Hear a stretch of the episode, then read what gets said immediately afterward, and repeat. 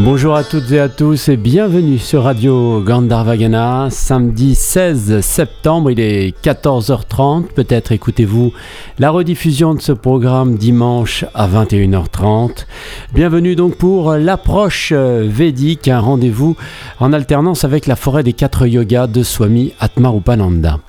Nous allons retrouver aujourd'hui dans l'approche védique euh, Jacques euh, Bancelin, Yogindra, euh, que vous pouvez retrouver régulièrement régulièrement sur euh, Radio Gandharvagana puisqu'il vous propose euh, Samskrita tous les jeudis sur euh, RGG Sagesse ainsi que comment ça s'appelle les mots du sanskrit également sur RCGG Sagesse mais là c'est les vendredis. On l'écoute donc avec le karma yoga aujourd'hui dans l'approche védique. On commence cette conférence sur le karma yoga par en chantant le mantra qu'on chante au début du repas. Et je vous dirai après pourquoi. Et sans le haut marium au début, juste on commence Brahmarpanam. Brahmarpanam, Brahmahavir, Brahmagno, Brahmana Utam, Brahma evate nagantavyam, Brahma karma samadina. Hariom tat sat. Om shanti shanti shanti. Alors ce, ce verset, c'est le 24e verset du chapitre 4 de la Bhagavad Gita. Et qui parle du karma, donc qui est en relation avec le thème de la conférence. Donc on, va avancer un peu dans, la conférence et puis je redétaillerai mot à mot le sens de ce mantra qui, il me semble, résume beaucoup de, beaucoup de choses de ce qu'on peut retenir de ce que c'est que le, que le karma yoga. Alors quand même la traduction. L'instrument du sacrifice est Brahman, L'offrande est Brahman. Dans le feu de Brahman, l'offrande est faite par Brahman. Il ne peut aller qu'en Brahman, celui qui contemple Brahman dans l'action. Alors quand j'ai réfléchi à ce que j'allais vous dire cet après-midi, euh, je me suis demandé qu'est-ce qu'on n'a pas dit encore sur le karma yoga. Parce qu'il y a eu plusieurs conférences sur le karma yoga euh, dans, beaucoup d'époques ici au centre védantique. Et donc, euh, ce que je vais faire, c'est que je vais reprendre euh, un certain nombre de versets de la, de la Bhagavad Gita, parce que dans la Bhagavad Gita, il est quand même beaucoup question de l'action. Et puis, par euh, Swami Vivekananda, parce que je pense que personne mieux que lui ne peut en parler. Donc, euh, je ne saurais en tout cas personnellement pas faire mieux que le grand Swami Vivekananda. Donc, ce qu'on appelle le, karma yoga, donc ça, ça vient de deux mots, le yoga et le karma, deux mots sanscrits. Alors yoga, ça, vous le savez, mais je répète quand même, le mot yoga, ça vient du verbe yuj, yuj qui veut dire joindre, unir, ça a donné le mot joug en français, bon, l'attelage. Donc ça veut dire euh, yuj, ça veut dire employer, traiter, atteler, mais aussi entreprendre, diriger son esprit, fixer son attention. Et le yoga, le yoga donc c'est le lien, l'attelage, mais c'est aussi le véhicule, le moyen, la méthode. Euh, c'est euh, la concentration d'esprit, la discipline spirituelle, c'est l'expérience de fusion avec le divin. Voilà, yoga, ça veut dire tout ça. Ça a énormément de, sens extrêmement euh, variés. Et donc, euh, le yoga, il est là pour nous aider. Euh, c'est à la fois un, but, c'est cette concentration, cette union avec le divin, mais en même temps, c'est une méthode, c'est une méthode, des, les moyens à employer pour pouvoir arriver à ce, à ce but. Donc, Swami Vivekananda a distinguer, je ne sais pas quel mot employer parce que ça donne une idée de séparation alors que ce n'est pas du tout l'idée, il n'y a, pas de, a pas de séparation. Mais à réparti voilà, le yoga en quatre, quatre sortes, qui sont le Jnana Yoga, le yoga de la connaissance. Donc le yoga de la connaissance, c'est d'arriver à, à, discriminer entre le réel et l'irréel. C'est d'approcher la réalité, la vérité, en libérant le mental de tout ce qui le perturbe, en le libérant de ce qu'on appelle avidya, l'ignorance, pour aller vers vidya, la, connaissance. Le deuxième, c'est le bhakti yoga. Donc le bhakti yoga, c'est le yoga de la dévotion, le yoga de l'amour. Cherche la purification du cœur, des sentiments, des émotions. Et nous plonger dans euh, l'amour pur, infini du divin. Puis il y a le karma yoga, le yoga de l'action. Donc je vais en reparler, c'est l'objet de cet après-midi. Et puis le raja yoga, qui est le yoga royal, le yoga de la maîtrise de soi, qui se voue à la concentration, à la méditation, euh, pour atteindre l'équilibre de, de l'intelligence. Voilà. Donc, ça c'est le premier mot, yoga. Le deuxième mot, c'est karma. En fait, en sanskrit, c'est karman. Et ça veut dire euh, l'action. Ça vient du verbe kri, qui veut dire faire, accomplir, causer, produire, créer, fabriquer, entreprendre. Un peu tous les sens qu'on peut avoir en français du mot faire. Et le karma, donc c'est l'action, mais c'est aussi l'occupation que nous avons dans une journée, le travail, le métier, et c'est beaucoup employé dans, les textes euh, anciens de l'Inde pour, dire, l'acte religieux, le sacrifice.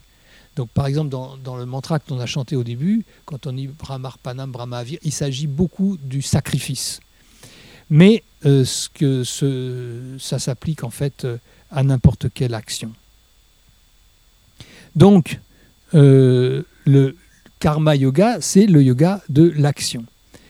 Et je voudrais commencer, je ne vais pas prendre la, Bhagavad Gita dans l'ordre, commencer par euh, quelques versets du chapitre 4, euh, le chapitre 4 qui s'appelle Gnana Samnyasa Yoga.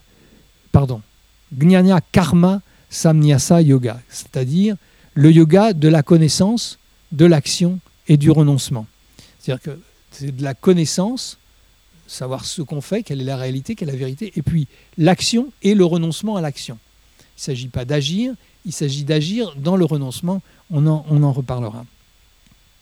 Et donc dans ce chapitre 4, il y a un verset qui dit Quelle action Qu'est l'inaction À ce sujet, même les sages sont indécis.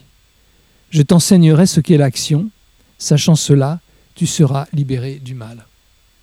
Alors ça paraît une question un peu banale. Hein Qu'est-ce que c'est que l'action? Qu'est-ce que c'est que l'inaction? Mais c'est le fondement de tout ce que euh, Krishna, qui donne l'enseignement dans la Bhagavad Gita, enseigne à son disciple Arjuna. Donc l'action, c'est en sanskrit karman, et l'inaction, c'est akarman. Et donc dans ce verset, ça commence par kim karma, qu'est-ce que l'action? Kim akarma, qu'est-ce que l'inaction? Alors pourquoi? Euh, quelqu'un peut sembler très actif et euh, euh, être perdu dans, dans, dans, les actions. Mais il peut être inactif en ce sens qu'il a abandonné toutes ses actions en suprême. Il paraît agir beaucoup, mais il a abandonné ses actions et donc en fait il est inactif parce que c'est le Seigneur qui agit à travers lui. Et à l'inverse, quelqu'un qui semble inactif, assis en méditation, paraît complètement inactif, mais en réalité, il peut être très actif à l'intérieur parce que son mental n'est jamais au repos. Il est très agité. Et ce que dit le verset, c'est que même les sages peuvent s'y tromper.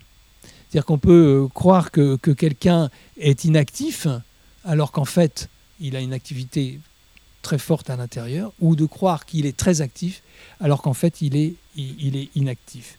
Donc ça c'est clair dans les, dans, les, dans les versets suivants. Parce que le, le verset suivant, il dit, car on doit comprendre ce qu'est l'action. on doit comprendre ce qu'est l'action mauvaise et on doit comprendre ce qu'est l'inaction. La voie de l'action est difficile à comprendre.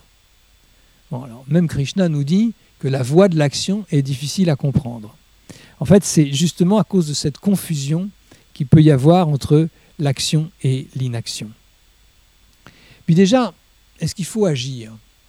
Dans tout le début de, la, la Bhagavad Gita, ce qui est écrit dans ce petit livre, euh, Krishna a exposé euh, la, la, voie du Samkhya, c'est-à-dire la voie de la connaissance, la voie de la méditation. Et ensuite, il dit à Arjuna, maintenant il y a la voie de l'action. Alors Arjuna lui dit, mais je ne comprends pas. je, dois faire là, je dois faire la guerre, c'est donc de l'action. D'un côté, tu me dis, mais ça serait mieux de rentrer plutôt dans la méditation.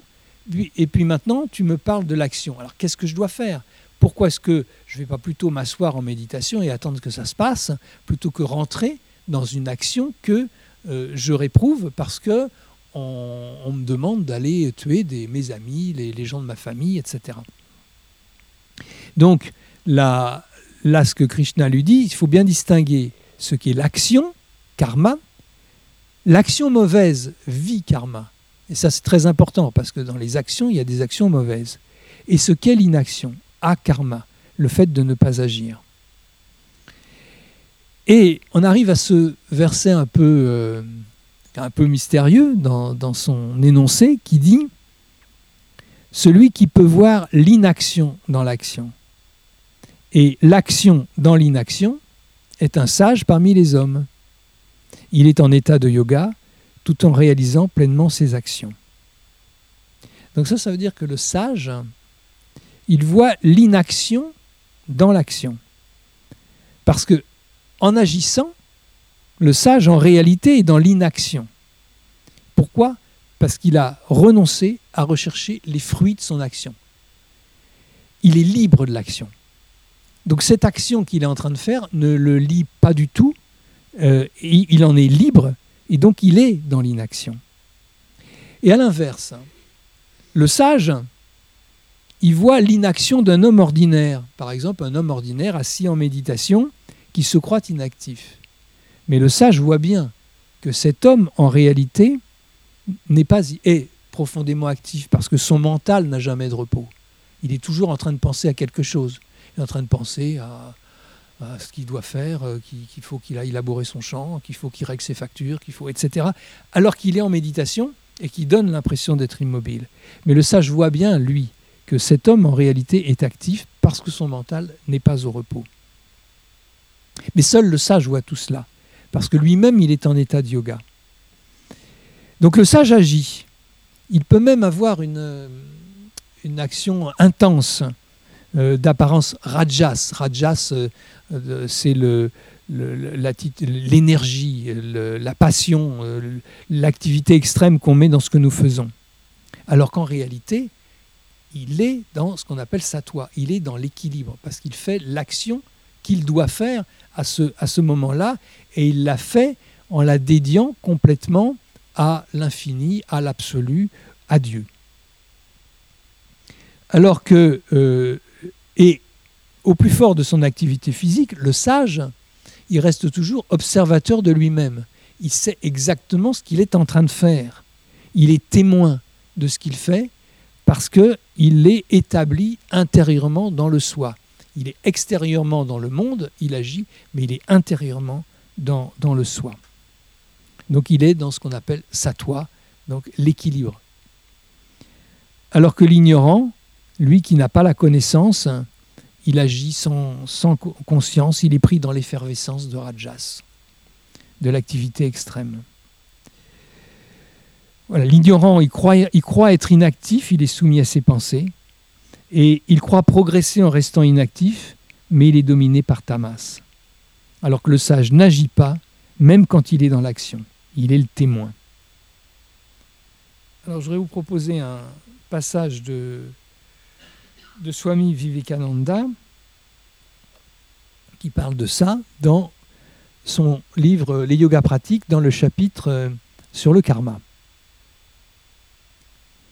L'homme idéal est celui qui, au milieu du plus profond silence, et de la plus grande solitude trouve l'activité la plus intense, et qui, au milieu de l'activité intense, sait trouver le silence et la solitude du désert.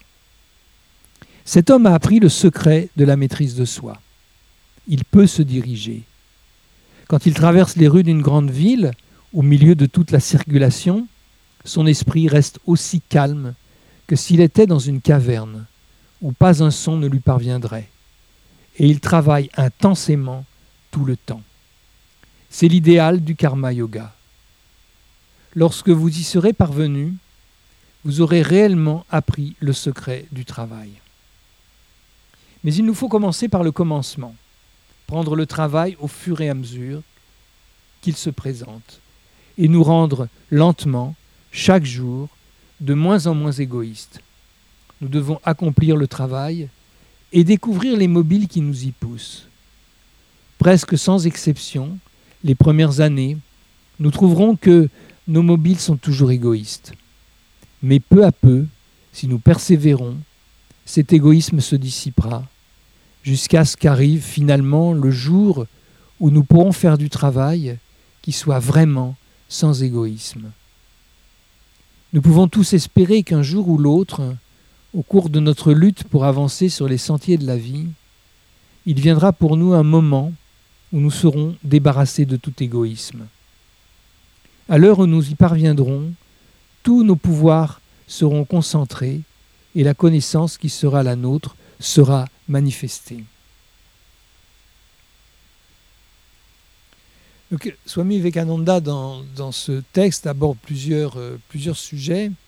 Et donc, je vais poursuivre là en développant quelques principes du karma yoga qui, nous. Voilà, j'ai retenu euh, six principes. Premièrement, l'action est nécessaire. Deuxièmement, les fruits de l'action doivent être abandonnés. Troisièmement, tout attachement à l'action doit être évité. Quatrièmement, l'action est réalisée comme un sacrifice. Et on arrive à contemplons Brahman dans toutes les actions. Et pratiquons ensemble le karma yoga et le bhakti yoga. Donc je commence par l'action est nécessaire. En fait, il est impossible de rester sans agir. C'est du bon sens. Hein. Même si on peut se poser euh, la question, est-ce que pour ma réalisation spirituelle, est-ce que je ne serais pas mieux euh, à m'isoler dans une grotte dans l'Himalaya ou ailleurs hein, Ça peut se faire en France, il y en a qui l'ont fait en France, bien sûr. Euh, plutôt que de vivre une vie pleine d'activités dans le monde. Est-ce que je peux choisir une vie d'activité dans le monde ou bien une vie d'ermite, loin du monde et de ses, et de ses risques mais ce qu'il faut bien retenir, c'est que même dans une vie d'ermite, on ne peut pas vivre sans action. Hein, il faut bien se nourrir, il faut bien se défendre, il faut bien trouver un, endroit pour, euh, pour se loger, il faut peut-être chasser pour trouver sa nourriture ou trouver des plantes. Euh, en fait, la vie spirituelle ne dépend pas vraiment de savoir si on est dans le monde ou si on est réfugié dans une grotte, mais bien plus de notre attitude face à l'action. Toute façon, on ne peut pas rester sans agir. Krishna nous le dit dans la Bhagavad Gita, Nul ne peut en ce monde rester un instant sans agir. La vie même de ton corps ne pourrait se maintenir si tu restais inactif. La vie est action. Il faut bien se lever le matin, prendre sa douche, euh, prendre son petit déjeuner, aller travailler, prendre les transports, conduire sa voiture, faire les courses, faire la vaisselle. On ne peut pas se passer de tout ça. Donc, euh, même un, ermite vivant seul, ce que je disais tout à l'heure, fera un petit peu de tout ça aussi. Et la question, c'est de savoir qu'est-ce qui agit en nous. Krishna nous dit que ce sont les gunas de la nature, c'est-à-dire les qualités de la nature, les différents états dans lesquels nous passons tout au long de la journée. Euh, j'en ai parlé un petit peu tout en commençant. Quand on se réveille, on est bien, on est dans l'état de satoire.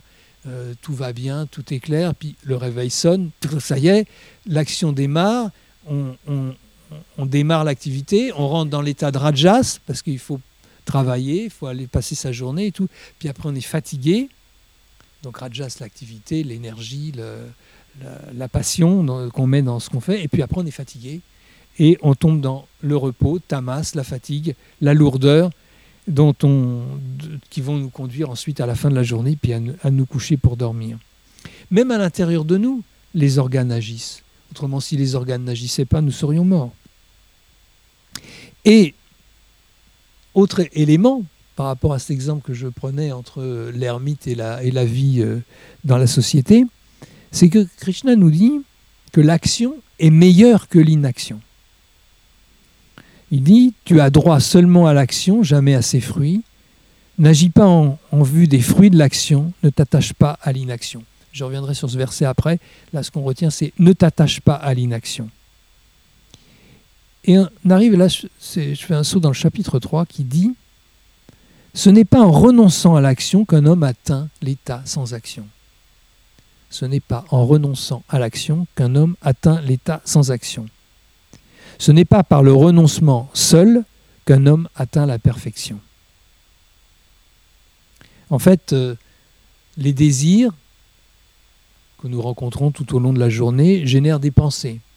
Ces pensées nous font agir.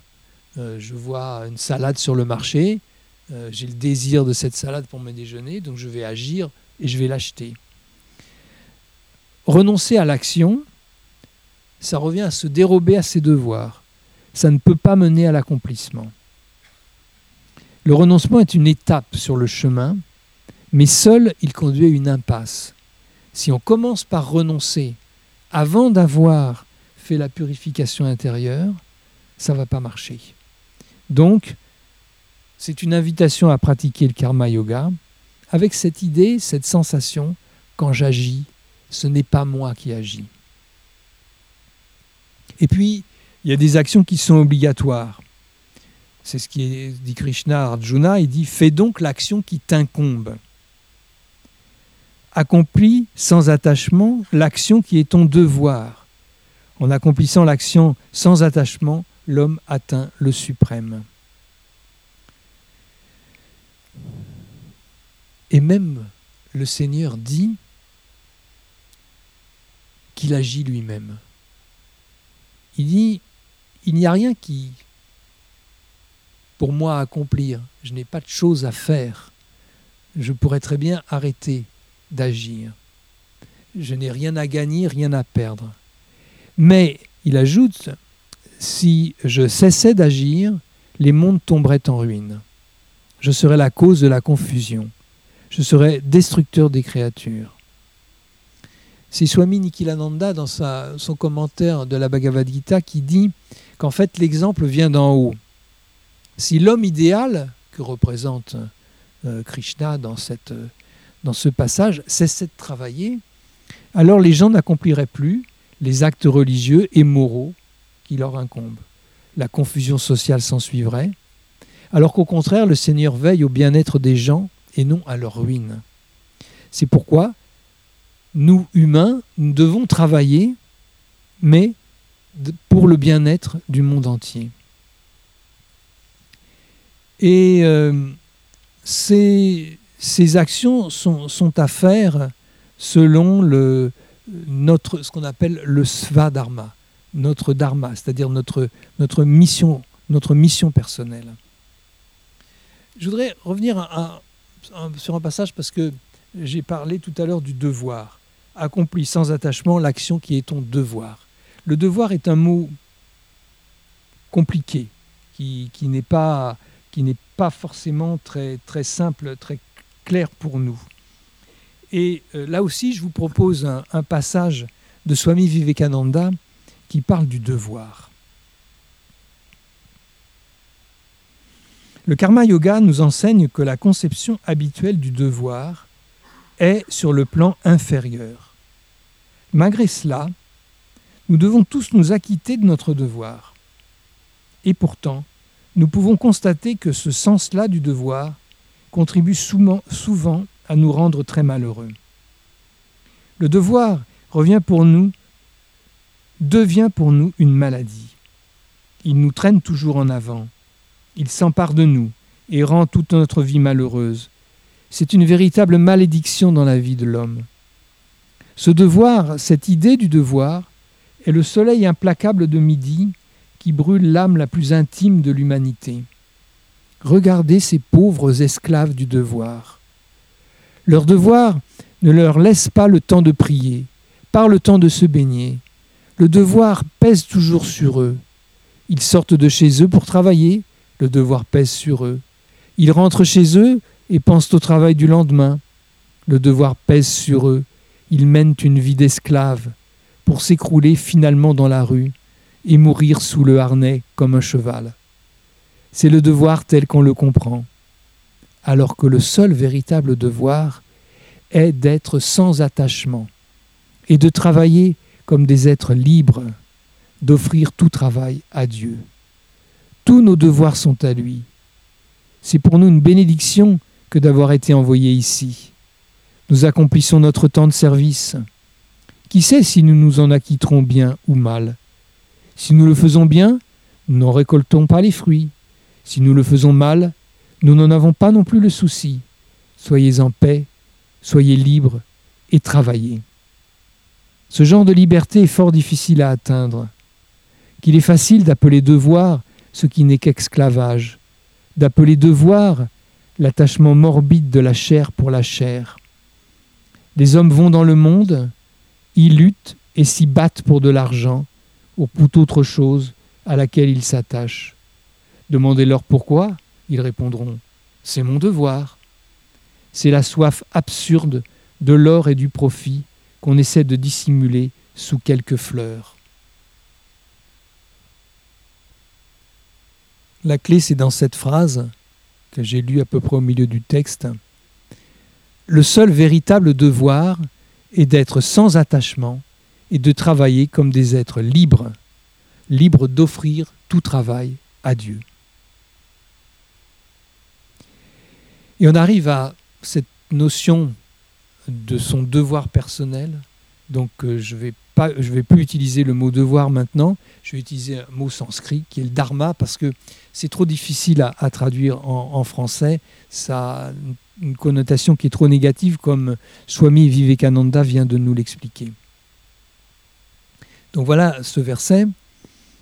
Accomplir son soi dharma, même s'il est imparfait, est meilleur qu'effectuer parfaitement le dharma d'un autre. Mieux vaut mourir en accomplissant son soi dharma, car le dharma d'un autre est dangereux. Alors, en fait, ce que Sri Krishna nous dit, c'est qu'il faut accomplir le dharma, c'est-à-dire le devoir qui nous incombe, même s'il nous paraît imparfait. Swami Atmarupananda nous a parlé plusieurs fois du, du Swadharma. Il a fait une conférence euh, là-dessus et je vais essayer de résumer en, en quelques mots. Euh, le Swadharma, c'est le devoir pour le soi. Le, Dharma, c'est la loi universelle, c'est euh, la, nature essentielle d'une chose. Par exemple, le Dharma, c'est de dire, le Dharma du bois, c'est de, brûler. Le dharma du feu, c'est de chauffer. Le dharma de l'eau, c'est de couler ou de, dissoudre euh, des éléments, le sel. Voilà. Et le swadharma, c'est la nature essentielle de chacun de nous. C'est notre propre nature. C'est le rôle spécifique que nous avons à vivre dans cette vie. Et donc nous avons à trouver notre swadharma en laissant s'exprimer notre propre nature. Le Swadharma, il est à l'intérieur de nous. Ne le cherchons pas à l'extérieur, c'est à l'intérieur qu'il faut le chercher, à l'intérieur que nous pouvons le laisser s'épanouir. Par exemple, le Swadharma euh, de parents, c'est de s'occuper de leurs enfants. Le, Swadharma d'un boulanger, c'est de faire du pain. Donc on peut, toute notre euh, quête, c'est de déterminer chacun d'entre nous Qu'est-ce que c'est mon Swadharma Qu'est-ce que c'est ma mission dans la vie? C'est une problématique essentielle sur laquelle nous avons tous à réfléchir et à méditer. J'aime bien aussi, Swami Vivekananda, il y a tout un, chapitre de, ce, livre qui, s'intitule Travailler où l'on est. c'est travailler où l'on est, travailler ici et maintenant avec, euh, euh, selon les circonstances, en fonction de, ce que la vie euh, nous, met de, devant nous. Parce qu'en fait, ce Svadharma, c'est mission de notre vie, mais ça peut changer au cours de la vie. Nous n'avons pas la même chose à faire quand nous sommes enfants, quand nous sommes adultes ou quand nous sommes plus âgés. C'est cette, cette, idée de, de ce, cette mission de vie, de ce euh, devoir personnel, de ce svadharma, euh, peut varier. L'Inde a l'habitude de classer les activités de la vie en quatre phases, quatre étapes. Il y a d'abord l'étape qui s'appelle l'étape du brahmacharya, c'est l'étape de l'étape de l'apprentissage, l'étape que vivent les enfants. Et évidemment, le, le svadharma d'un enfant n'est pas le même que celui qu'il aura quand il sera adulte. La deuxième étape de la vie, c'est ce qui s'appelle grihasta, c'est euh, la vie d'adulte, la vie de famille, la vie euh, professionnelle, la vie euh, d'élever ses enfants. Et après, c'est la retraite. Très joli mot, vanasprasta, ça veut dire s'établir dans la forêt, dans la retraite, s'établir dans, le bois, là au fond du parc. N'est-ce pas, Lucien Et puis après, c'est le samnyasa, le renoncement. Donc voilà. Euh, c'est ça qui peut nous aider à, comprendre ce, verset. Accomplir son swadharma, même s'il est imparfait, est meilleur qu'effectuer parfaitement le dharma d'un autre. Accomplissons notre mission et pas celle du voisin. Nous avons quelque chose à faire, nous. L'autre, il a autre chose à faire. Mieux vaut mourir en accomplissant son svadharma, car le dharma d'un autre est dangereux. On peut avoir l'impression que ce, qui est demandé à quelqu'un d'autre est mieux que ce qui nous est demandé à nous. Ben non, il faut continuer dans la voie qui nous est tracée et pas essayer de partir à côté. Là, j'étais sur euh, le chapitre L'action est nécessaire. Et la deuxième euh, point très important, c'est on doit abandonner les fruits de l'action. Avec ce verset, tu as droit seulement à l'action, jamais à ses fruits. N'agis pas en vue des fruits de l'action et ne t'attache pas à l'inaction. Parce qu'on pourrait se dire, si on a droit à l'action et pas à ses fruits, ben, il n'y a qu'à arrêter de, de travailler, on ne fait plus rien. Non, il ajoute, ne t'attache pas à l'inaction. Dignes de pitié sont ceux qui agissent pour les fruits de l'action. Celui qui est uni au yoga, ayant abandonné le fruit de l'action, obtient la paix, la paix parfaite. Celui qui n'est pas uni au yoga, attaché au fruit de l'action sous l'effet du désir, est enchaîné. Donc, l'idée, c'est de ne pas être enchaîné par les actions. Je, fais une conférence devant vous, je fais une action, et finalement, il faut que je me mette dans une attitude que ça vous convienne ou pas. Du moment que j'ai fait du mieux que je pouvais, je ne peux pas faire plus. Et c'est très bien comme ça. Je ne suis pas attaché au résultat. Certains d'entre vous auront peut-être l'impression que ce qu'il a dit, c'était pas intéressant ou c'était génial. En fait, non, peu importe, ça ne me concerne pas. Je suis simplement concerné par ce que j'ai à faire devant vous cet après-midi et à le faire du, mieux possible. Je ne suis pas lié par le résultat de mon action. En fait, ça veut dire qu'il faut agir sans, motif égoïste. Je reprends Vivekananda. Nous avons droit au travail. Donc lui, travaille, il a traduit euh, karma, euh, l'action par le travail. Hein. Nous avons droit au travail, mais seulement au travail et jamais à ses fruits. Ne vous souciez pas des fruits. Pourquoi se préoccuper des résultats? Si vous désirez aider quelqu'un, ne vous demandez jamais quelle attitude cette personne devrait avoir envers vous. Si vous voulez accomplir une œuvre grande ou bonne, ne vous inquiétez pas de savoir quels en seront les résultats.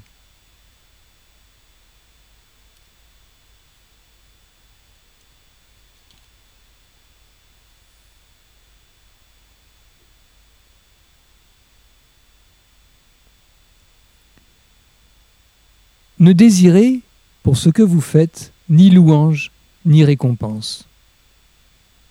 À peine avons-nous fait une bonne action que nous attendons d'en être félicités. À peine avons-nous donné de l'argent pour quelque œuvre de charité que nous voulons voir notre nom en grosses lettres dans les journaux. De tels désirs ont forcément pour conséquence de nous rendre malheureux. Les plus grands hommes du monde ont disparu sans se faire connaître. Les Bouddhas et les Christ que nous connaissons ne sont que des héros de second plan par comparaison avec les hommes les plus grands, de qui le monde n'entend jamais parler. Il y va fort quand même, hein, Vivekananda. Il y va fort. Hein. Des centaines de ces héros inconnus ont vécu dans tous les pays et y ont travaillé en silence. Avec le temps, leurs pensées ont pu s'exprimer dans un Christ ou un Bouddha, et ce sont ces derniers que nous avons connus. Les hommes les plus évolués ne cherchent à tirer de leur connaissance ni gloire ni célébrité. Ils laissent leurs idées dans le monde. Ils ne demandent rien pour eux-mêmes et ils ne créent ni école, ni système qui porte leur nom. Leur nature tout entière éprouve de la répulsion pour ces choses. Ce sont de purs sattviques, qui ne provoquent jamais d'agitation, mais fondent et disparaissent dans l'amour.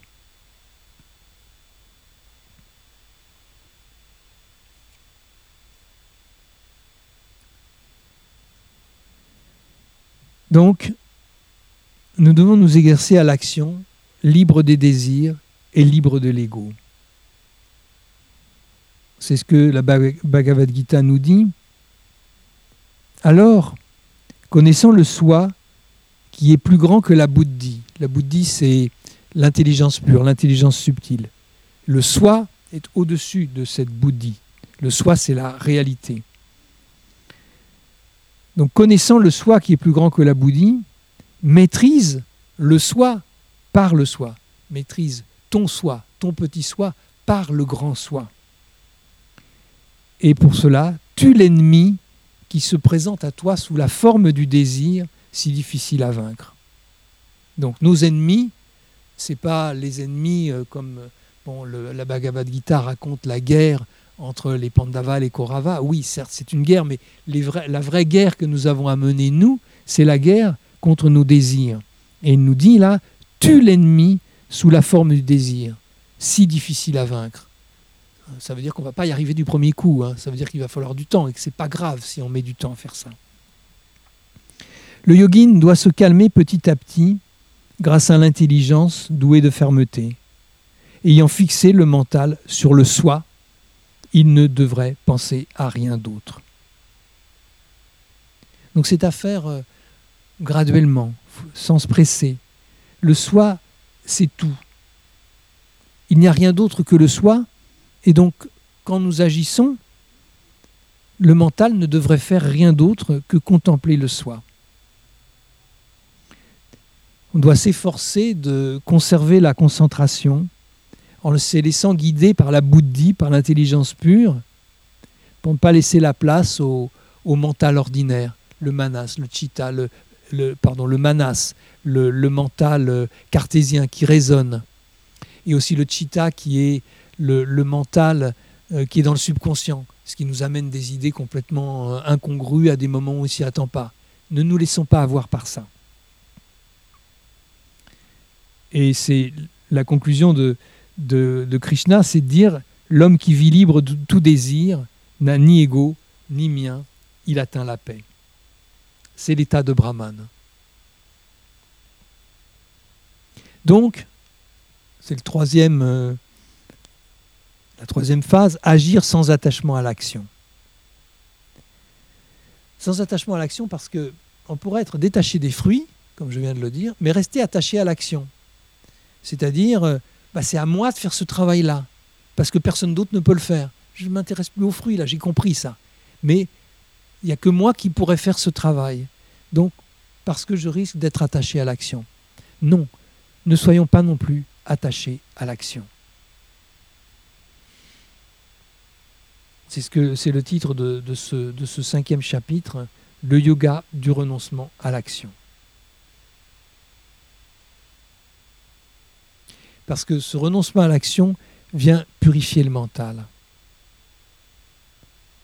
Abandonnant tout attachement, les yogis accomplissent l'action simplement avec le corps, le mental, l'intelligence ou même les sens pour leur propre purification. Ça veut dire que l'action menée de cette manière-là, les actions dites obligatoires, celles qui correspondent à notre soi dharma, les actions euh, qui sont menées sans attendre les fruits, qui sont menées dans le renoncement, eh bien, elles vont nous purifier. Elles vont nous aider à avancer sur notre chemin de yoga. Et donc en fait, nous avons cette nécessité de renoncer à tous les désirs, toutes les aversions, tout ce que nous demande l'ego. Le sage agit et ne peut être affecté par ses actions, ni réussite ni échec. Nous n'avons pas à nous préoccuper de nos actions, mais plutôt à notre attitude dans l'action. C'est cette attitude qui feront que nous serons esclaves ou non, comme l'a dit Vivekananda dans le passage que j'ai lu tout à l'heure. Le sage qui agit a constamment conscience que ce n'est pas lui qui agit. Donc Krishna nous dit d'être actif, de réaliser les actions en gardant présente notre aspiration spirituelle. Nous sommes dans l'action, sachant que le but, c'est la réalisation du soi.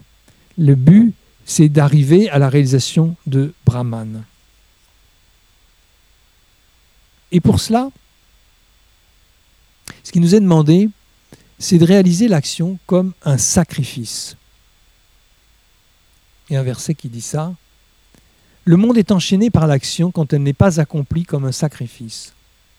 Accomplis l'action comme un sacrifice en étant libre de tout attachement. Alors attention, qu'est-ce que ça veut dire sacrifice C'est au sens propre, ça veut dire faire sacré.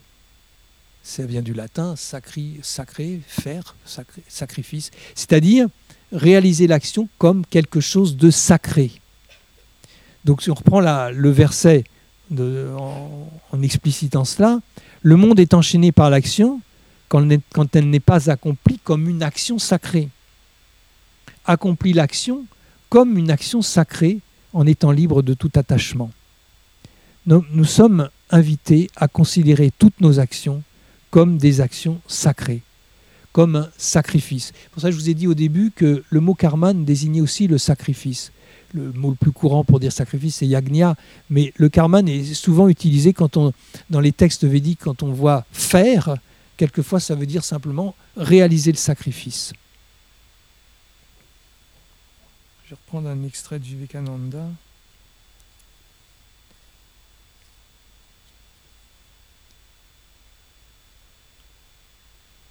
Il existe un autre moyen de mettre en pratique cette idée de compassion et de charité sans égoïsme, si nous croyons en un Dieu personnel. C'est de considérer tout travail comme un acte d'adoration.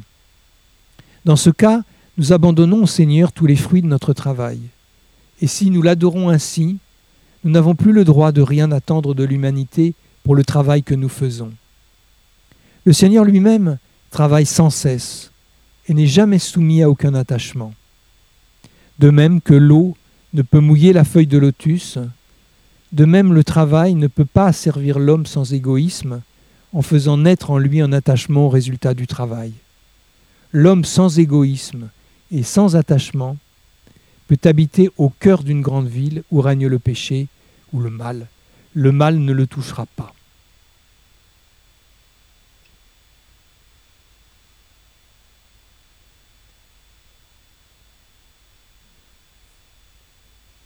Et en fait, ce qui, nous est demandé, réaliser l'action comme un sacrifice, ça revient à voir Brahman dans toutes les actions. Et c'est ce verset que nous avons chanté au début. Brahmarpanam. Arpana, c'est l'instrument du sacrifice. Donc, Brahmarpanam, ça veut dire l'instrument du sacrifice est Brahman. Alors, si ce n'est pas un sacrifice que nous faisons, prenons faire la cuisine. Plus simple, ça serait pareil pour toute, autre activité. L'instrument du sacrifice, c'est la casserole, la fourchette, la cuillère, euh, le, batteur, euh, le mixeur. L'instrument du Brahmarpanam, donc l'instrument que j'utilise pour faire la cuisine, est Brahman, c'est-à-dire l'absolu, l'infini. Brahma Havir. Havir, c'est l'offrande. C'est donc le résultat, en fait. C'est le plat qu'on est en train de, de, réaliser, qui va être servi ensuite aux convives. Brahma Havir, ça veut donc dire le résultat de cette action que je suis en train de faire est Brahman. L'offrande est Brahman, les, les, pommes de terre que je suis en train de faire cuire, euh, la ratatouille, la soupe que je suis en train de faire, tout cela c'est Brahman. Brahma Gnao Brahmana Hutam. Donc Hutam, c'est les éléments de l'offrande qu'on verse dans le feu. Agni, Agnao, c'est le feu. Donc les éléments de l'offrande, donc cette cuisine que je suis en train de faire, je la fais avec Brahma Gnao dans le feu de Brahman. Le feu que j'utilise, donc le gaz de la cuisinière ou la plaque électrique, c'est Brahman. C'est le feu de Brahman qui va cuire les aliments. Et Brahmana, Brahma Gnao, Brahmana Utam, Brahmana par Brahman. Ça veut dire que le cuisinier lui-même est Brahman. Donc, euh, les, dans le feu de Brahman, l'offrande est faite par Brahman. Ah, moi aussi, je suis Brahman quand je fais la cuisine. Non seulement tout ce que je suis en train de faire, c'est Brahman, et, et bien sûr, les convives à qui on va servir le plat sont brahmanes. Et la dernière euh, partie du verset, un peu plus complexe, Brahmaiva tena gantaviam. Euh, gantaviam, ça veut dire on ne peut qu'aller, on ne peut pas faire autrement qu'aller. Euh, Brahmaiva en Brahman.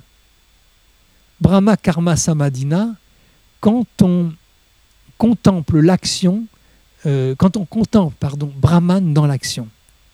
Donc là, ce qu'il nous dit, c'est de contempler Brahman dans l'action. Je suis en train de faire une action, et cette action est Brahman. Donc non seulement l'acteur est Brahman, le, le résultat de l'action est Brahman, mais l'action elle-même est Brahman. Et si je considère euh, Brahman dans l'action, eh bien, je ne peux qu'aller en brahman. C'est clair? Il va reconstituer le. Donc, je, reprends le, l'instrument du sacrifice est brahman, donc tous les outils dont on se sert pour faire la cuisine. L'offrande est brahman, le plat cuisiné est brahman. Dans le feu de brahman, le feu qui est brahman, l'offrande est faite par brahman, par le cuisinier. Il ne peut aller qu'en brahman, donc c'est bien le but, le but de notre vie, le but de tout notre chemin, celui qui contemple Brahman dans l'action. Donc bien sûr, ça peut s'appliquer à, tout, hein. faire la cuisine, manger, travailler, se reposer, dormir, tout est Brahman. Et donc, nous pouvons répéter cette phrase au début du repas, mais nous pouvons la répéter à chaque fois que nous allons commencer une activité, de façon à nous mettre dans cet état d'esprit de renoncement, de euh, sacrifice, d'offrir l'action que nous allons faire au, au, suprême, au, divin.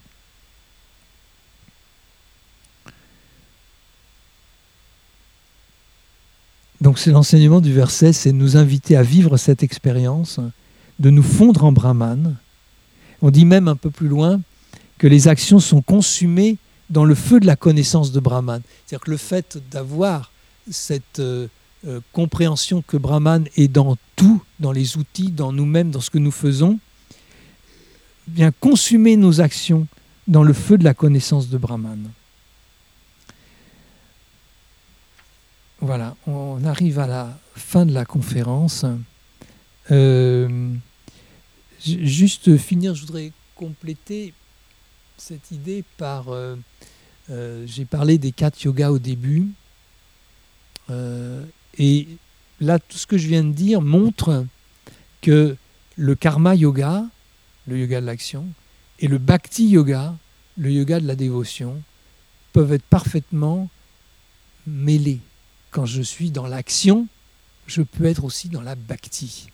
Parce que si j'ai conscience que tout ce que je fais est Brahman, s'adresse à Brahman, tout ce que j'utilise est Brahman, je suis bien dans cette idée de, de, dévotion.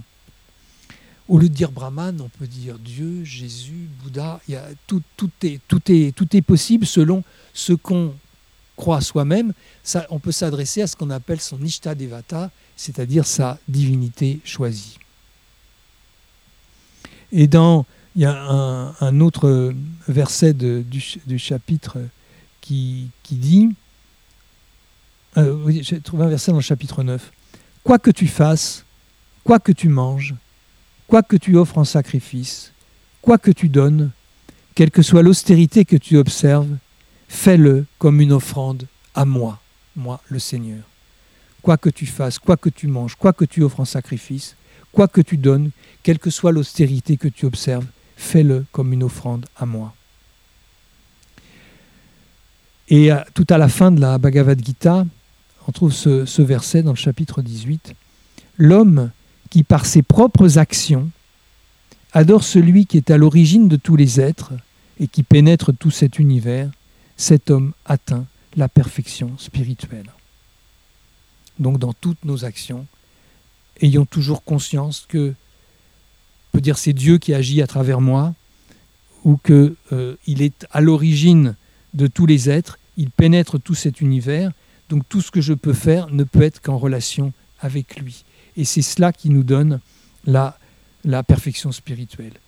L'homme qui, par ses propres actions, adore celui qui est à l'origine de tous les êtres et qui pénètre tout cet univers, cet homme atteint la perfection spirituelle. Je propose qu'on arrête là, parce qu'après, on a la rati à 18h, il est 6h moins 10. Et pour euh, conclure, à moins que vous ayez besoin d'un éclaircissement, on a deux minutes, hein, s'il y a une question. Je vous propose de finir en, chantant le Pranarpanam. Brahmarpanam, Brahmahavir, Brahmagno, Brahmanahutam, Brahmaevate Nagantavyam, Brahma Karma Samadina Hari Om Tat Om Shanti Shanti Shanti Jacques Boncelin, Yogindra dans l'approche védique sur Radio Gandharvagana ce samedi 16 septembre, rediffusé euh, dimanche 17 septembre à 21h. Nous nous retrouverons euh, la semaine prochaine pour un nouveau cours de philosophie védantique.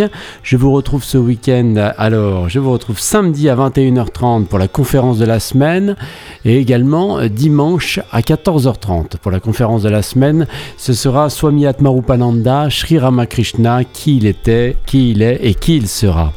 On se retrouve également pour RGG Yoga ce week-end, samedi et dimanche à 5h30, 10h et 19h. Vous pouvez réécouter les podcasts de la semaine à toute heure sur notre antenne. Je vous souhaite un merveilleux week-end. À tout à l'heure.